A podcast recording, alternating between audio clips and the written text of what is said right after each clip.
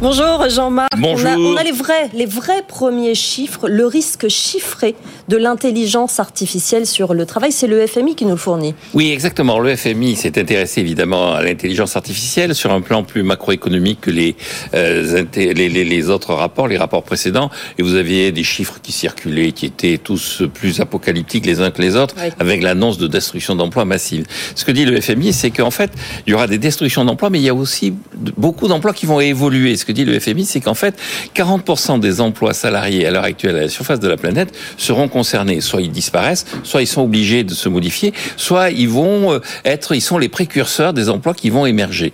Et euh, ce que dit le FMI, c'est qu'il faut faire confiance en ça. D'ailleurs, le commentaire de la directrice générale, je, je lis la phrase, nous allons et nous devons aller vite pour permettre de profiter des opportunités offertes par l'intelligence artificielle.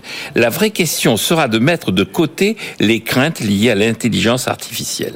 Et donc, je crois que le véritable enjeu, dit-elle, c'est effectivement d'en tirer profit et de bien réaliser ce qui va se passer. Alors, elle fait trois remarques. Enfin, le rapport, c'est elle signe le rapport, mais c'est pas elle qui l'a rédigé.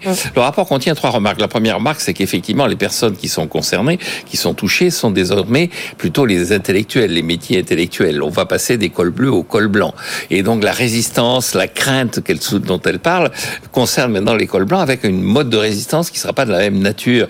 Les, les, les cols bleus résistaient avec des manifestations, les cols blancs résisteront avec des libelles, avec euh, des déclarations, avec euh, euh, des positions euh, sur le plan intellectuel. La deuxième remarque qu'elle fait, c'est qu'en fait, on va assister, grâce à l'intelligence artificielle, à une inversion des délocalisations, relocalisations.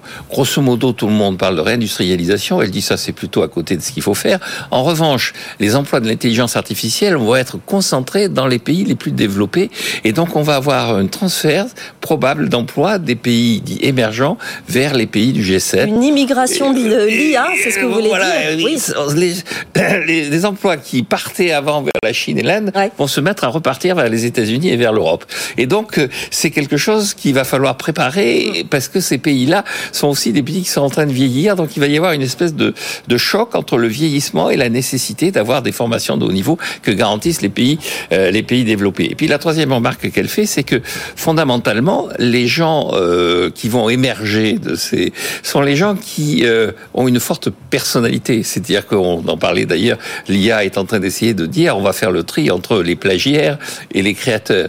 Et donc euh, le monde qui va émerger sera un monde de créatifs. Les gens qui vont s'en sortir, ce sont des créateurs. Et être créatif, c'est effectivement ouvert à tout le monde pourvu de s'en donner la peine. Il faut faire des études, il faut faire de la formation avec cette idée qu'il faut se montrer le plus original, le plus passionnant possible pour émerger et survivre dans le monde de l'intelligence artificielle. Donc, gain de productivité garanti, davantage de progrès techniques, pas d'inquiétude à avoir, mais il faut être créatif. Il faut être créatif, effectivement, et se saisir du problème. C'est le message. Vous pouvez, vous pouvez aussi nous poser vos questions à ce sujet. L'intelligence artificielle en entreprise, comment on s'en saisit quand on est patron, comment on prend ce, ce virage dès maintenant? Vous nous posez vos questions. Merci beaucoup, Jean-Marc, pour cet édito. On va tout de suite filer à Euronext. Avec vous, les marchés. Bonjour Antoine Larigauderie, le CAC 40 qui fait vraiment grise mine. La tendance reste négative à la mi-journée. Oui, moins 0,59% pour le CAC, 7368 points. Alors, on est allé chercher nos supports sous les 7350. hein. C'était nos derniers plus bas. On est même allé en dessous, mais effectivement, il y a une nette dégradation de la tendance. Alors que vendredi, on avait un sentiment de renouveau, un sentiment un peu plus positif, mais donc peine perdue. Le CAC repart en baisse, toujours beaucoup d'incertitudes, de volatilité aussi. On voit l'indice VIX américain euh, qui grimpe. On voit le DAX à Francfort perd 0,6% et même score d'ailleurs pour l'Eurostock 50. Euh, les taux qui se tendent un petit peu, le 10 ans américain a repassé le cap euh, des 4%. On voit le pétrole se tendre aussi du côté des 79 dollars. On y était tout à l'heure. On est redescendu à 78,87. Mais enfin, le, climat redevient un tout petit peu tendu sur les marchés. Dassault Systèmes signe quand même la plus forte hausse de l'indice avec une hausse de 2,2% à 45,52 euros. Euh, on a Publicis aussi plus 0,49 à 85,88 ou Thales plus 0,4 à 139,30 euros. À la baisse, en revanche, beaucoup de prises de bénéfices, notamment sur l'industrie. Alstom moins 4,5, 11,32. Stellantis, moins 1,9% à 19,77 euros. Ou encore Renault, moins 1,18 à 34,24. Le CAC, moins 0,6, 7366 points. Et l'euro-dollar qui se retrouve sur des plus bas d'un mois. On est à 1,0877, Sandra. Merci beaucoup Antoine Larigauderie pour cette tendance de la mi-journée. Dans un instant, on est avec vous. On répond à toutes vos questions. Vous êtes patron, vous êtes indépendant, vous êtes artisan, vous êtes salarié. Votre vie en entreprise nous intéresse. Sofiane, l'adresse et la question du jour. Oui, avec vous à bfmbusiness.fr, vous pouvez réagir et voter sur nos réseaux sociaux à cette question, répondre à cette question. Euh, le travail, est-ce que c'est la santé? Faut-il séparer le travail de la santé? Vous le savez, c'est désormais dans le même portefeuille ministériel. Eh ben, vous avez encore quelques minutes pour répondre à la question du jour. On dévoilera les résultats tout à l'heure. À tout de suite.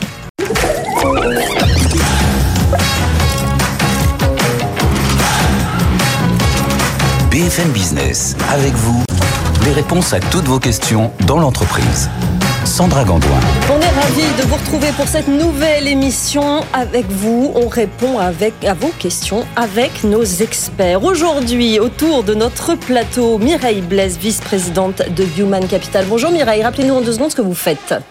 Quelle est votre expertise Alors, mon expertise, euh, RSE, interculturel, euh, développement RH. À vos côtés, euh, Benoît Serre, habitué de ce plateau. Bonjour Benoît. Bonjour. Vice-président de l'Association nationale des, des, RH. On va parler évidemment de recrutement, de seniors. Vous avez, voilà, c'est ça votre expertise principalement. Bah, hein. le RH en général. Le RH. En tant que je fais ce métier. Et l'entreprise, oui, effectivement, dans les grandes largeurs. Sandrine Evangelista est également avec nous, CEO de Leaders for a Good Planet. On va parler ici de leadership, Sandrine. Leadership management. Exactement. Et notre juriste du jour. Bonjour Nicolas Mancret. Bonjour, merci de m'accueillir. Avocat associé au cabinet Janté, aussi un, un, un, habitué de nos plateaux. Vous savez que cette place est très prisée et qu'elle est très demandée et qu'il ah, y a oui. beaucoup à répondre. Il y a beaucoup à répondre parce que c'est le plaisir du droit du travail, ça change tous les jours. Et voilà, c'est vrai, ça, ça, change tous le les jours. Le plaisir du droit, du droit du travail, on le dit pas assez. c'est vrai, mais on va essayer aujourd'hui de, de, le répandre le mieux possible. Vous voilà. intervenez quand vous voulez, évidemment, euh, tous nos experts. Première question, Sofiane Aklouf. Oui, c'est parti, on commence avec vous, Myriam Blas. Une question. Euh, euh, très concrète, je suis salarié et travaille depuis chez moi. Ai-je des horaires à respecter? Ah oui. Euh, alors quand vous êtes euh, chez vous, vous êtes soumis euh, à votre contrat de travail, donc vous êtes, vous avez un lien de subordination de la même manière que vous quand vous êtes dans, dans l'entreprise. Vous êtes du coup avec les mêmes règles qu'en entreprise. Si vous êtes amené à sortir, à vouloir sortir, à dire je vais aller faire du sport, aller faire des courses, bah non, Enfin, vous avez un, un, temps de travail à respecter et des horaires de travail à respecter en général. Et euh, ce qui veut dire que si vous avez une contrainte, bah, il faut prévenir en général votre employeur. Je sais que ça se fait pas toujours quand on est, euh, quand on voit ce qui se passe. Et je sais qu'il y a aujourd'hui, par exemple, des petites applications qu'utilisent certains jeunes euh, qui vont, qui vont faire en sorte de faire croire qu'ils sont connectés. Oui. ce qui est quand même un, un vrai. Oui, oui, oui, on sent, on sent qu'il y en a qui connaissent. la seule chose, c'est que quelque part, ça remet en question le, le, le lien de confiance et le, avec l'employeur. Et donc le risque, et là je vais peut-être laisser Nicolas réagir, c'est que, que, le risque que vous prenez en faisant ça, c'est simplement qu'il y a une défiance de votre employeur, une remise en question de, la confiance qu'il vous fait et que c'est potentiellement un motif de licenciement. Nicolas Mancret. Bah, c'est vrai depuis 2020, on a signé plein d'accords sur le télétravail et on a un peu mis de côté le sujet des, des horaires en disant qu'il fallait se, se, tenir au terme du contrat de travail. On voit aujourd'hui les difficultés euh, qu'évoque Mireille. Il y a d'ailleurs des décisions assez récentes hein, de cours d'appel qui ont été rendues sur des accidents qui surviennent au domicile du salarié alors qu'il est censé travailler. Est-ce qu'on est en accident du travail ou pas? C'est la question des horaires de travail qu'il va falloir respecter. Y a-t-il d'autres obligations que, que, que, ces horaires de travail, non. Benoît Serre, la productivité, ce genre de choses? Non, en fait, euh, ce qui se passe, c'est que en télétravail, ça date d'avant d'ailleurs la généralisation du télétravail, il faut que le salarié soit contactable dans les horaires normales de fonctionnement de l'entreprise. Mmh. Donc, ce qui n'est pas forcément le cas. Alors, heureusement, ou, ou, pas, ou malheureusement, d'ailleurs, avec les téléphones portables, on arrive toujours à l'être. Mmh. Le, le, sujet, il est à la fois, ce que vient de dire Nicolas Montré, ce qui est vrai, mais il est également du côté un petit peu de l'entreprise. Et parce qu'on a observé depuis que ça s'est généralisé, tout un tas d'entreprises qui tout d'un coup se, se mettent à contrôler des trucs qu'ils ne contrôlaient pas avant.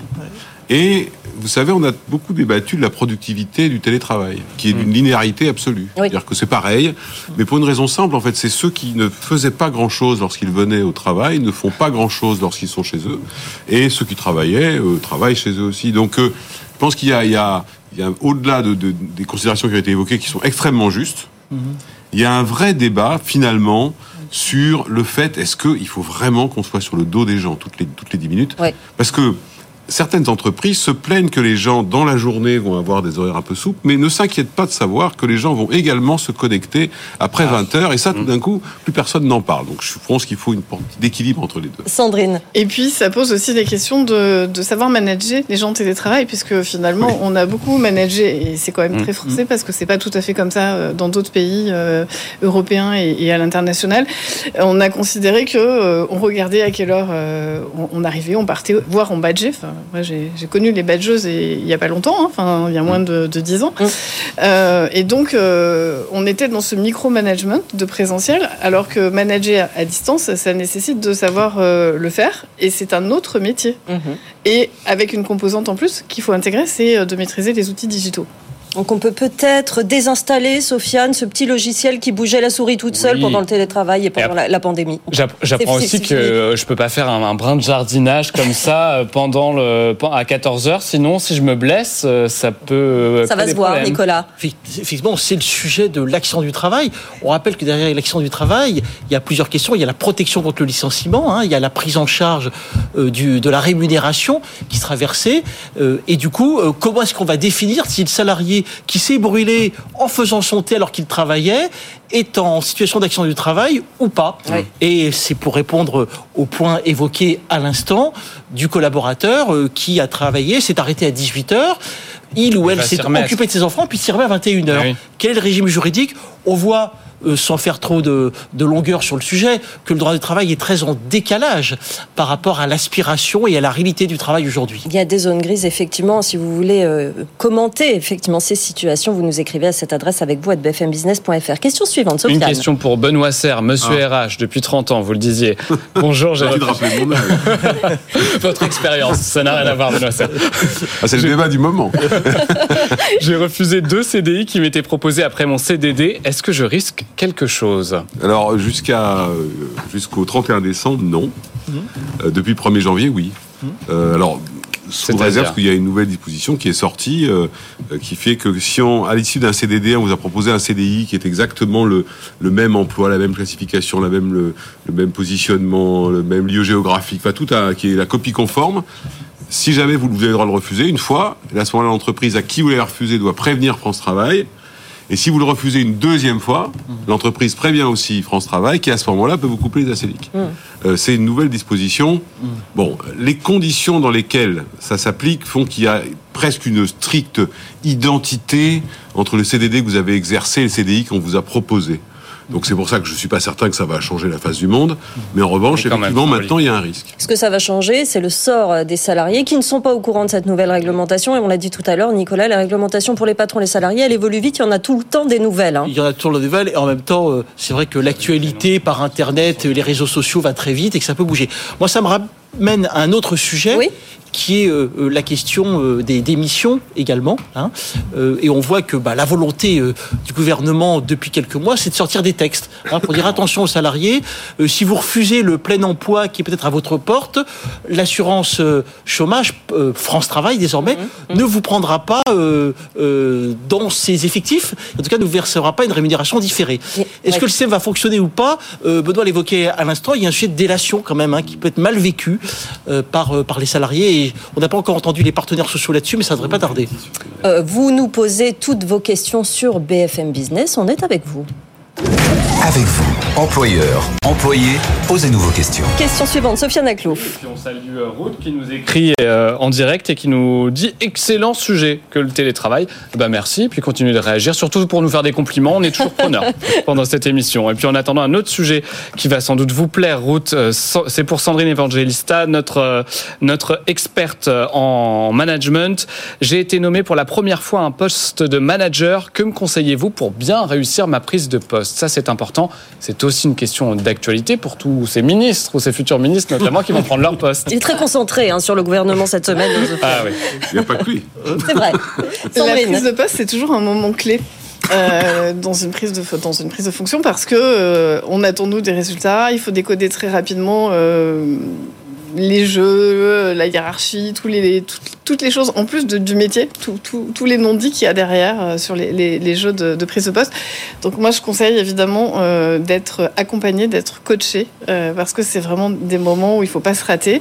Il y a quand même aujourd'hui un tiers des prises de poste qui se soldent par une démission ou un licenciement. C'est beaucoup et ça coûte beaucoup d'argent. Ça veut dire qu'on n'a pas pris effectivement peut-être l'ampleur euh, de la, de la mission. Euh, on disait, on le dit souvent hein, dans cette émission, euh, Benoît Serre, c'est 52% de managers qui sont managers alors qu'ils ne l'ont pas demandé. Ah ça veut dire que c'est un, un, vrai enjeu pour l'entreprise, mais ça veut dire qu'ils ne l'ont pas demandé, ils ne sont pas forcément bah, formés. quoi. En fait, les, les, chiffres sont assez constants, mais ils ont tendance à s'aggraver. Il y a eu une enquête qui a été faite il y a trois ans, je crois, sur 4000 non-managers en Europe. Et sur ces 4 managers, il n'y avait que 15% qui voulaient devenir manager.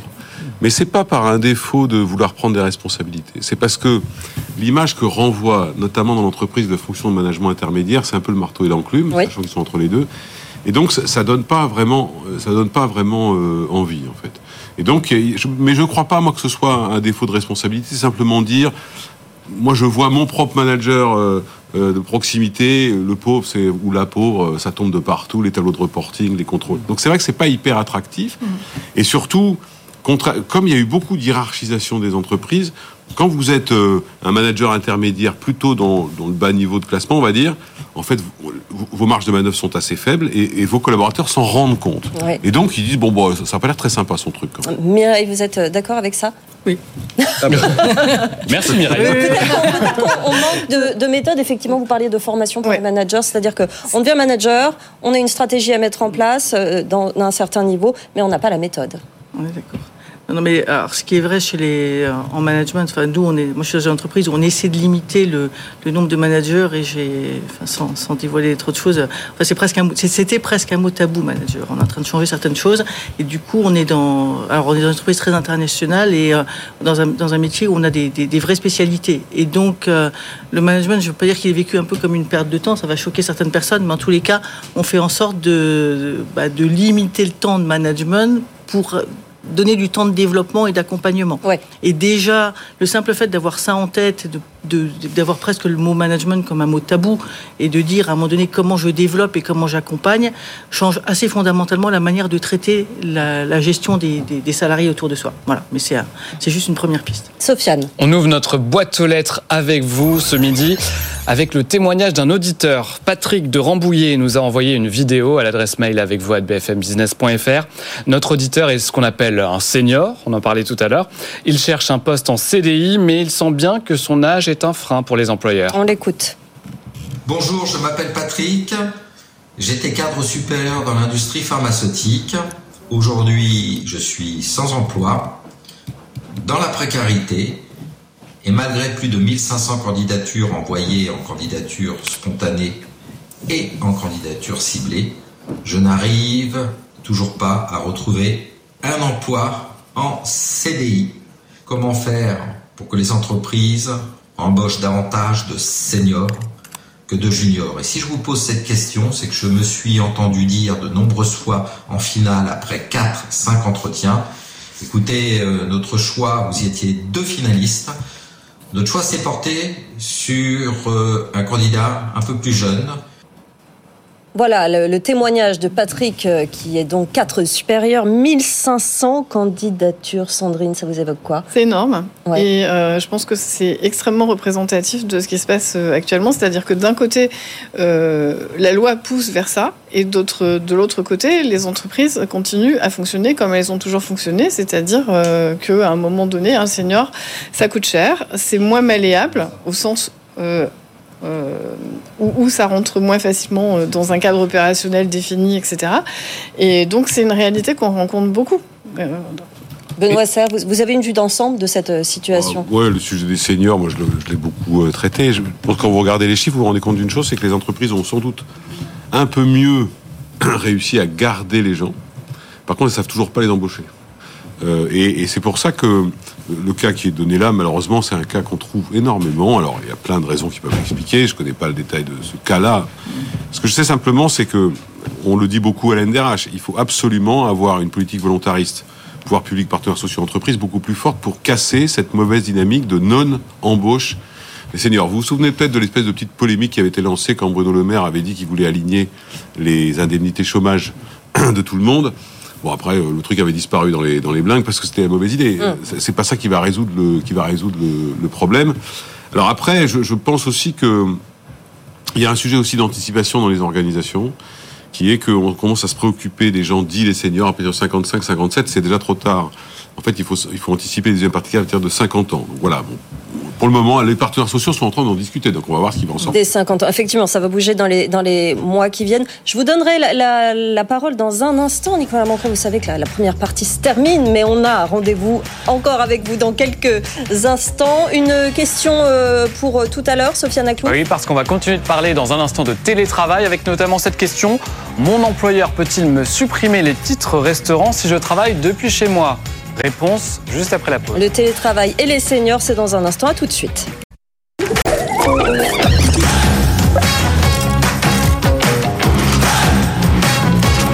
BFM Business, avec vous, les réponses à toutes vos questions dans l'entreprise. Sandra Gandoin. On est ravis de vous retrouver. On est avec vous encore pour cette demi-heure et toute la journée sur les réseaux sociaux. Ça ne s'arrête pas à 13h. Soyez rassurés. Nos experts du jour sont toujours autour de cette table. Benoît Serre, Mireille Blaise, Sandrine Evangelista et Nicolas Mancret, notre juriste. On a parlé de télétravail et de tickets resto à l'instant. Sofiane, Oui, on rappelle fait. la question. Mon employeur peut-il me supprimer mes titres restaurants si je travaille depuis chez moi? Ça arrive à pas mal d'entre nous.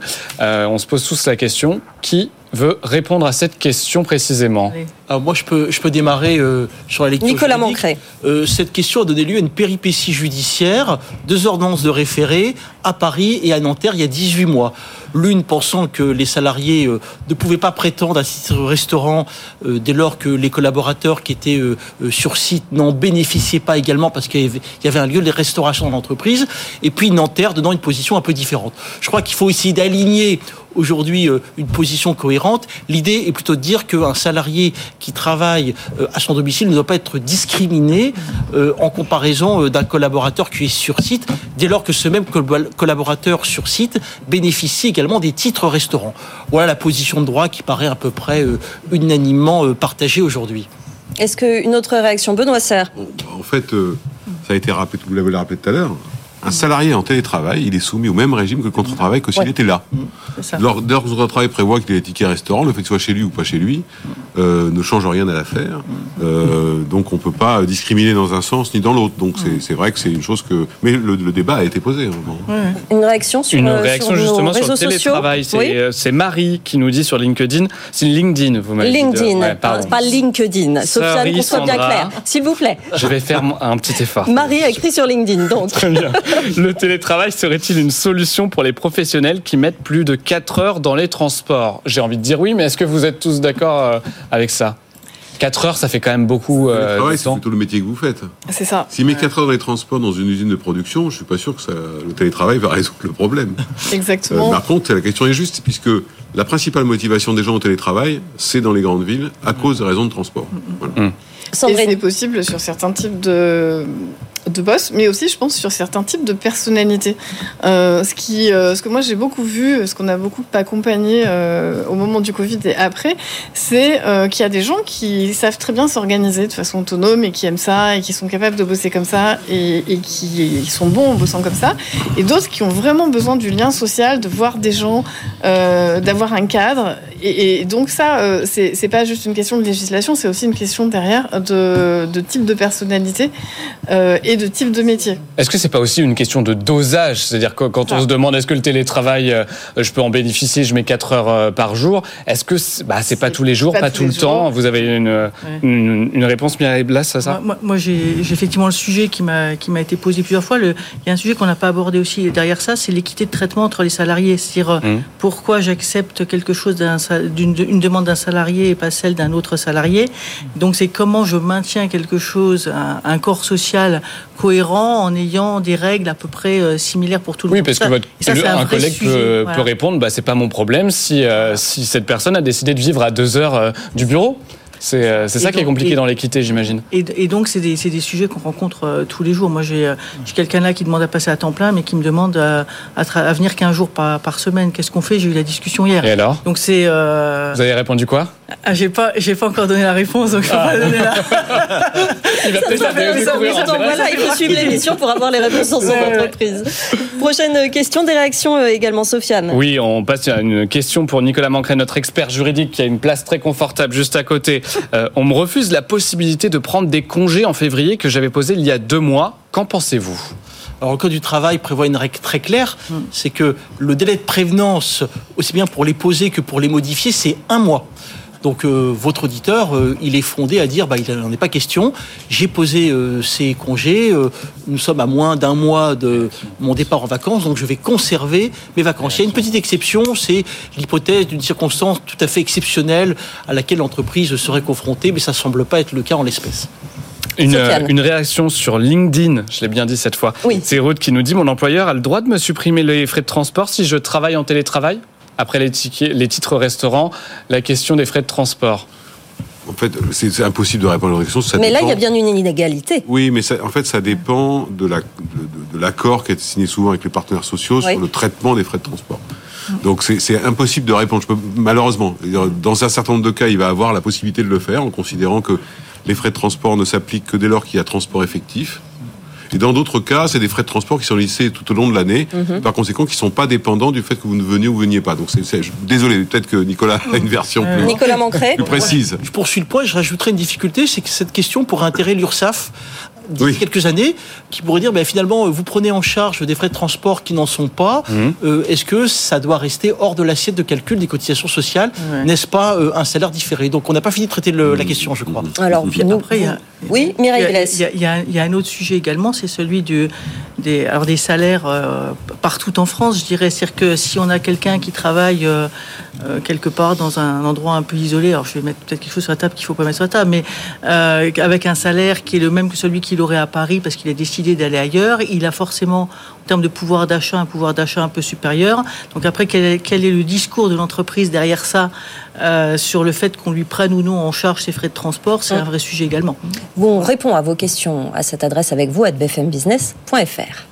Posez vos questions à nos experts à l'adresse avec vous à bfmbusiness.fr. J'ai un petit, petit truc à dire, euh, Sofiane. Bah, on nous écrit, oui, oui, mais exactement. Je lis une question qui nous est arrivée. Vaut-il mieux prendre des ETF ou des titres d'entreprise précises pour commencer? Question de Sandro. Alors, je crois que Sandro s'adresse à la à l'émission précédente. Hein. Tout pour investir. On va lui redonner l'adresse direct à bfmbusiness.fr. C'est presque la même. Et là, vous aurez une réponse vraiment euh, précise de Lorraine Goumeau demain. N'hésitez pas. On va lui, en tout cas, lui, lui donner votre, votre question.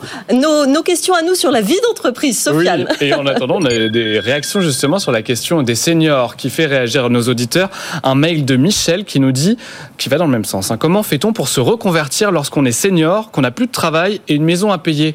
Je vous pose la question, notre experte en management, Sandrine Evangelista. Alors, je pense que on est en train d'assister à un, changement euh, important et majeur, mais pas encore complètement consolidé, de, des, types de possibilités euh, dans le monde du travail. C'est-à-dire qu'aujourd'hui, on voit euh, des seniors qui font du management de transition, qui montent des sociétés de conseil, euh, qui interviennent comme mentors dans des écoles, comme professeurs dans des écoles, etc.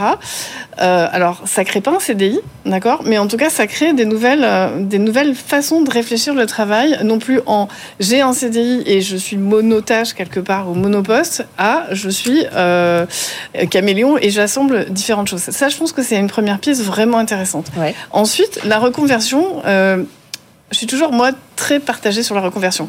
C'est comme si vous me disiez, euh, je vais prendre une trottinette. La question, c'est pourquoi faire? Parce que si vous voulez aller passer vos vacances en Angleterre, je pense qu'il vaut mieux penser au bateau ou à l'avion euh, qu'à la trottinette. Donc, Image intéressante, effectivement. Merci Sandrine. Oui, oui, on voit bien ce que vous voulez dire. Donc, la reconversion, c'est savoir pourquoi faire. Parce que ça ne va pas régler le problème de l'employabilité ou de trouver du travail en tant que senior, en fait. Benoît Serre, est-ce qu'on ne se pose pas là plus largement la question de la réponse des entreprises aujourd'hui à ce problème des seniors? Est-ce que la réponse est dans l'indépendance, dans le fait de créer sa propre structure, ou est-ce que l'entreprise va se transformer suffisamment pour les accueillir à un moment dans des conditions euh, acceptables? En fait, il y a deux choses. ce qui est évoqué sur euh, le fait d'avoir des formes différentes de travail, je pense qu'effectivement, c'est des choses qui marchent, mais qui sont réservées à une certaine couche de la population de seniors quand même, d'une part. Et ensuite, le problème dans notre pays, c'est que le CDI structure tout. Donc quelqu'un qui arrive avec effectivement tout ce que vous avez décrit qui est très juste, voir sa banque renégocier son prêt, il va pas être en position de force parce que vous vous souvenez quand même qu'aujourd'hui pour avoir un prêt, vous devez moi je signe tout le temps comme des RH des papiers en expliquant que je vais pas virer la personne dans les trois mois, ce qui n'a aucun sens, mais bon c'est pas grave. Donc ça c'est la, première chose. Côté euh, en côté entreprise, d'abord je pense que la démographie pourrait jouer un rôle un peu plus favorable. Ensuite je, je, je trouve, évoqué tout à l'heure que dès lors que l'entreprise commence à se préoccuper du sujet à partir de 50 ans, alors vous, parce qu'il y a des carrières que vous ne pouvez pas faire après 60 ans. Moi, le, le ministre, le président, n'importe qui peut me raconter ce qu'il veut. Il y a un certain nombre de métiers dont le taux de pénibilité fait que c'est pas crédible. Alors, il y a des pistes qui sont en train d'être ouvertes. Le fait d'aménager le temps de travail, le fait de cotiser à 100% en travaillant 80. On voit bien que il va falloir qu'on sorte du truc parce que le sujet des seniors est apparu comme ça brutalement euh, ou pas brutalement. Pendant longtemps, on a dit bon, on n'en parle pas parce qu'il y avait du chômage de masse. Donc, euh, le, le, le, le, les entreprises, euh, vous savez, il y, a, il y, a, un collectif qui s'appelle les entreprises s'engagent qui, qui, a tendance effectivement à, à, faire les choses. Maintenant, je, je pense, pour finir là-dessus, et on le pousse beaucoup, le NDRH et d'autres, hein, parce qu'on on discute avec le Parlement, sur le fait qu'il faut créer des conditions plus favorables d'emploi des seniors pour casser la mauvaise machine, en fait. Et une fois que la démarche sera prise, alors le, le système fonctionnera.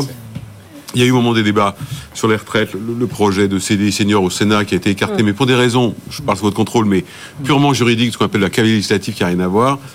En tout cas, aujourd'hui, quand vous êtes senior, vos conditions d'embauche sont strictement les mêmes de quelqu'un qui est plus jeune et moins cher. Donc forcément, vous n'êtes pas bien parti. Et l'autre oui. point auquel les entreprises doivent penser, et certaines y pensent déjà, le niveau de fidélisation d'un senior est bien plus élevé.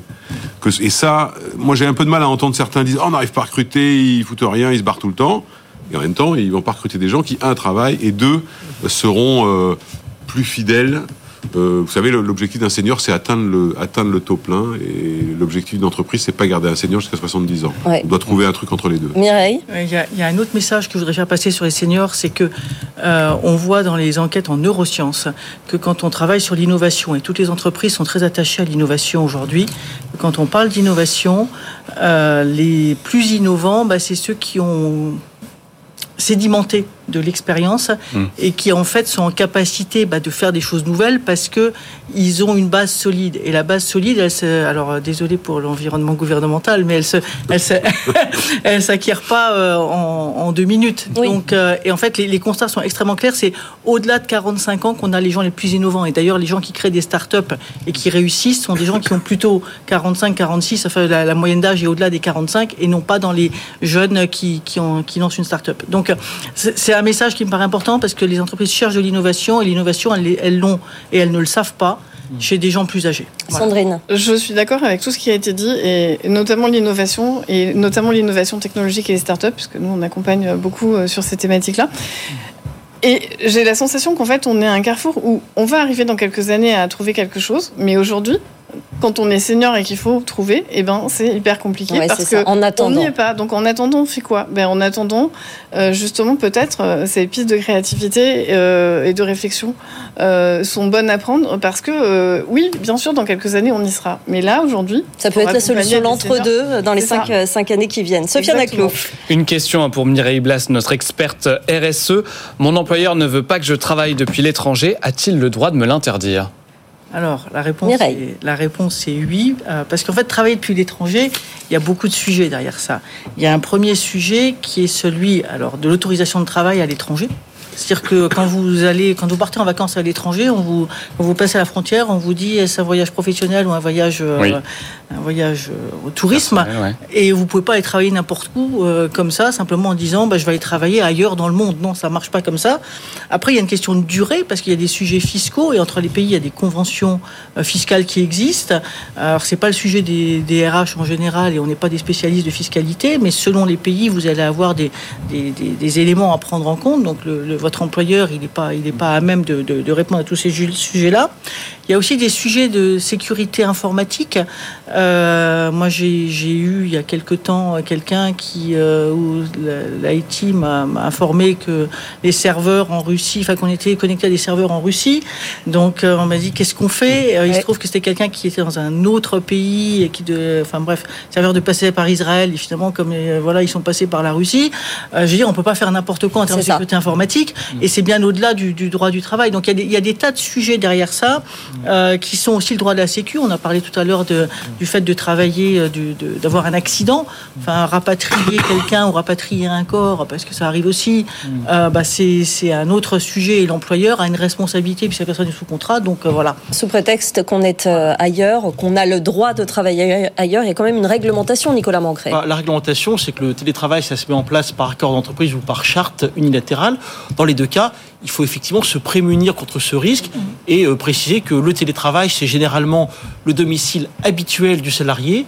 Accessoirement, pourquoi pas, ça peut être son lieu de vacances si les parties ont convenu de l'écrire ainsi, mais certainement pas euh, le séjour à l'étranger pour toutes les raisons qui ont été euh, évoquées. Il y, a, donc aucune souplesse. C'est-à-dire que là, on peut se dire, bon, il fait peut-être un peu plus chaud en Espagne en ce moment, je peux aller passer, euh, rejoindre des amis et en profiter pour télétravailler un mois ou deux. Là, non, c'est, ça fait... Parce que vous- je peux vous répondre, j'aurai, de la connexion Internet, euh, j'aurai un env- environnement aussi calme que chez moi, pourquoi pas? Oui, bien sûr. Simplement, c'est- imaginons qu'il vous arrive un accident. euh, Est-ce que la sécurité sociale va vous prendre en charge? Il y a le sujet des prestations en nature, des prestations en espèces de la sécurité sociale.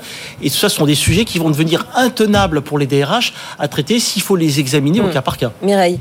Alors, moi, j'ai deux solutions euh, pour répondre à, à la question. La, la première, c'est effectivement de de- d'envisager que les salariés, c'est ce qu'avait fait d'ailleurs un grand groupe, ils avaient fait un effet d'annonce il y a deux ans, deux, trois ans, au moment des vœux, en disant nos salariés peuvent partir dans n'importe quel, euh, quel pays, mais ce qu'ils n'ont pas précisé, c'est que ça pouvait, c'était dans leur filiale. Donc en fait, si vous pouvez aller quelques jours en filiale, rencontrer vos collègues, euh, on passe ça, je dirais, sous un voyage professionnel. Et, euh, et ça, c'est possible. Donc il y a une possibilité d'aller effectivement à l'étranger euh, quelques temps, mais dans, dans les locaux de l'entreprise. Euh, L'autre solution, il y a des entreprises qui se montent aujourd'hui. Il y a pas mal de pays qui créent en fait des, des visas temporaires. Et autour de ces, de ces systèmes temporaires, ça permet à des, à des salariés, moi j'ai le cas de quelqu'un en ce moment, euh, qu'on envoie ailleurs via une convention tripartite. Donc c'est des choses qui existent, mais euh, ça veut dire que l'employeur transfère à quelqu'un d'autre la responsabilité. Je vous donne la parole dans un instant, mais on rappelle l'adresse. On vous nous écrivez sur BFM Business, évidemment. On est avec vous. Nos experts de l'entreprise sont avec vous.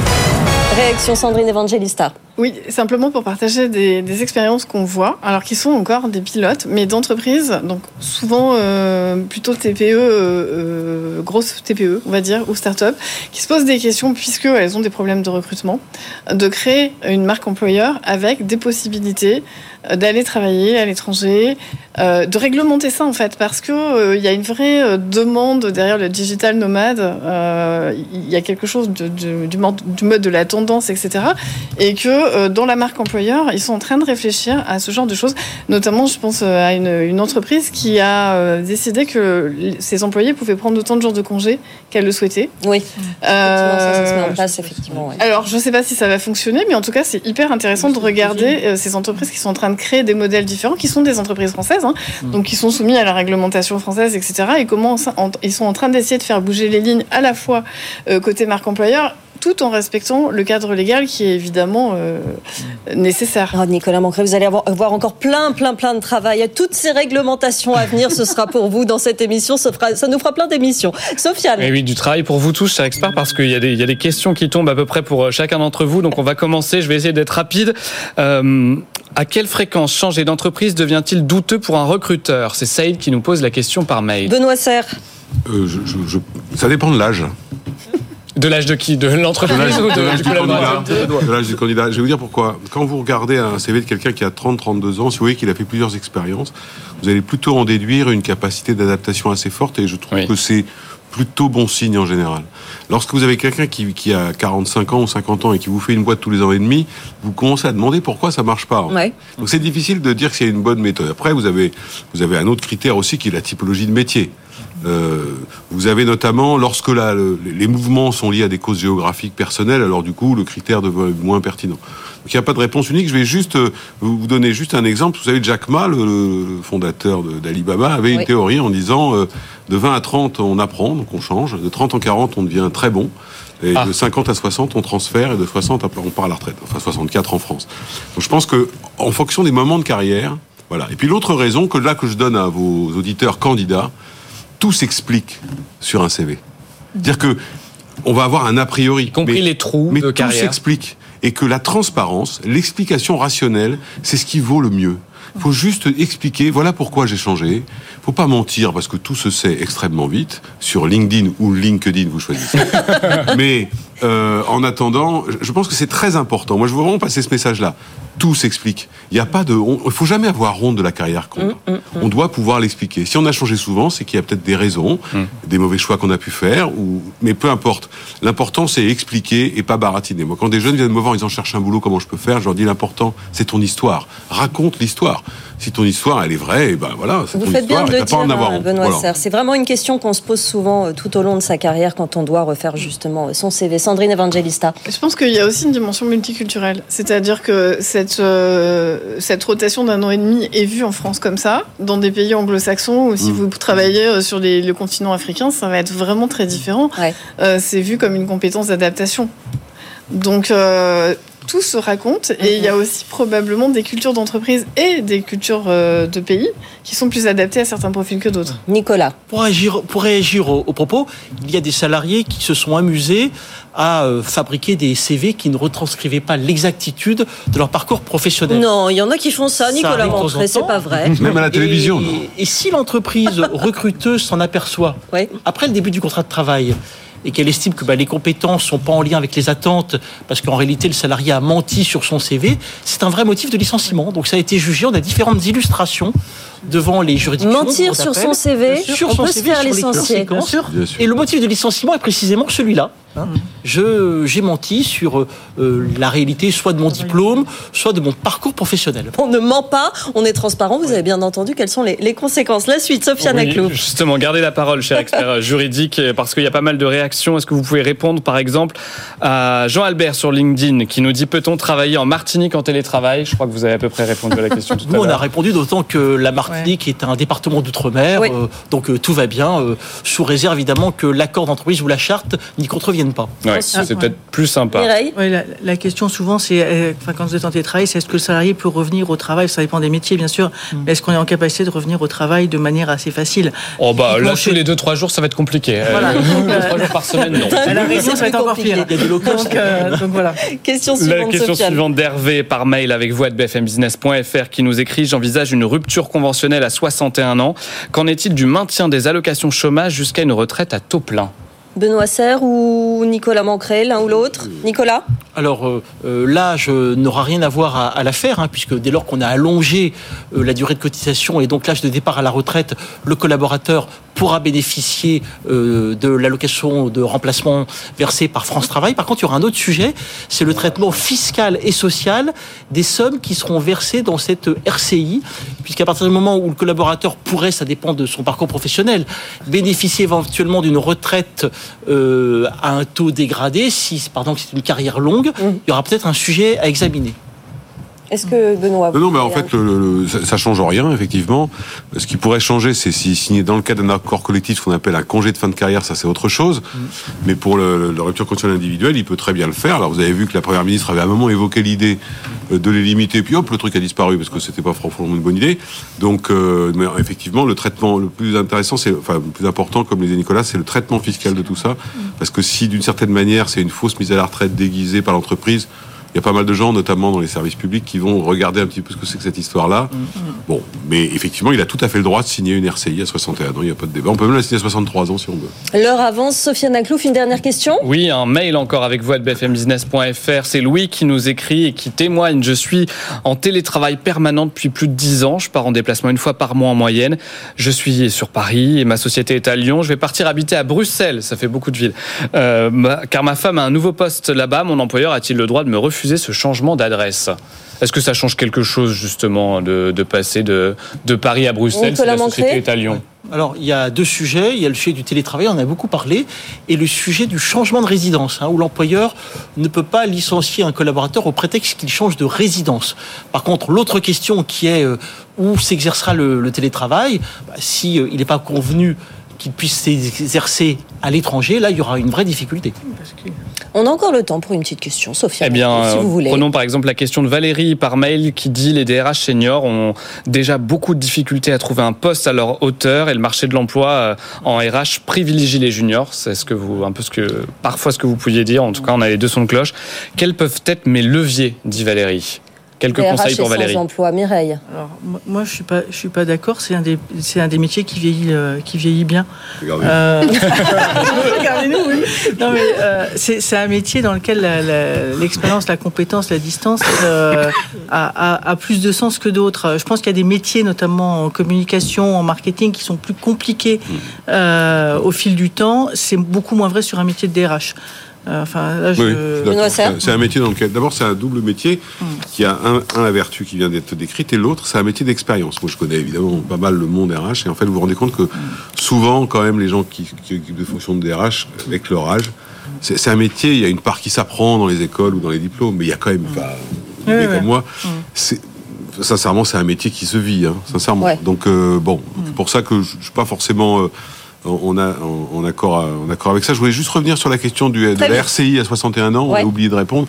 Comme il est RCI, comme il a plus de 57 ans, il est couvert par les ACDIC pendant 36 mois. Donc, effectivement, ça devrait l'amener à 64. Voilà, c'est c'est précisé. Une toute petite réaction, Sandrine. Sur euh, le, le profil de DRH senior, en fait, pour tous les profils, ce qui est complexe, c'est de mettre en avant sa valeur ajoutée. Parfois, on la connaît pas. Et en fait, je constate que ceux qui sont dans les ressources humaines, souvent, sont ben, les fameux cordonniers.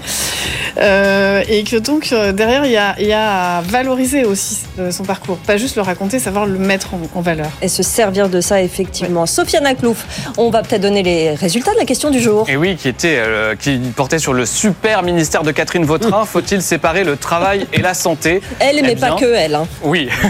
Euh, non, à 61% sur LinkedIn, euh, Instagram même, même proportion 55%, X 52%. Un vote qu'on retrouve hein, notamment dans le courrier de nos auditeurs. Ismaël par exemple nous a écrit Il est essentiel de reconnaître l'interconnexion du travail et de la santé car la prospérité professionnelle dépend du bien-être physique et mental des individus. Que serait une vie professionnelle sans considération pour la santé mentale de ses acteurs Une question pour euh, demain, Sofiane eh ben pour demain, euh, faut-il en finir avec les réunions de plus de deux heures? C'est peut-être ce qui va se passer ce soir avec la prise de parole d'Emmanuel Macron. On verra combien de temps ça dure. Euh, vous pouvez en tout cas réagir et puis vous retrouverez la réaction de notre expert santé au travail, Valentin Comerto, sur TikTok et sur LinkedIn et sur tous les réseaux de l'émission. Merci encore. Vous n'avez jamais été aussi nombreux à réagir qu'à cette émission aujourd'hui. On n'a pas pu répondre à tout, mais on va essayer de répondre à tout le monde le plus vite possible Le sur les télétravail, oui, effectivement. Et les seniors, ça vous fait énormément réagir à cette adresse avec vous à bfmbusiness.fr. Merci à nos quatre experts, Benoît Serre, Mireille Blaise, Sandrine Evangelista, Nicolas Mancré. Merci à tous les quatre d'être venus nous voir aujourd'hui. À très bientôt. On continue à répondre à vos questions tout au long de la journée. Et sur cette antenne, on se retrouve à midi. Bonne journée sur BFM Business.